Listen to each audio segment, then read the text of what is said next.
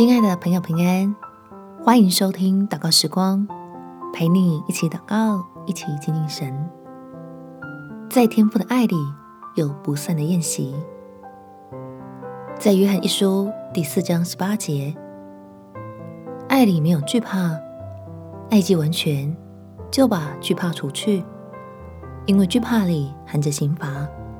惧怕的人在爱里未得完全。经历了太多生离死别与悲欢离合，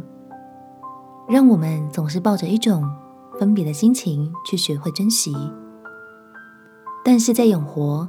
并且信实的神面前，他用完全的爱来帮助你我脱离这种害怕着分离的孤单苦行。我们且祷告：天父，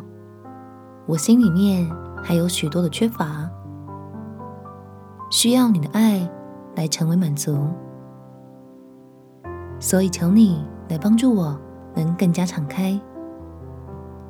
饱尝你在爱中预备的丰富，让我在与你之间的关系里，只想着如何亲近你，就不在意自己，愿意回应你无条件的慈爱。只想一心一意的将荣耀归给你，使我能用同样纯粹的感情来献给你，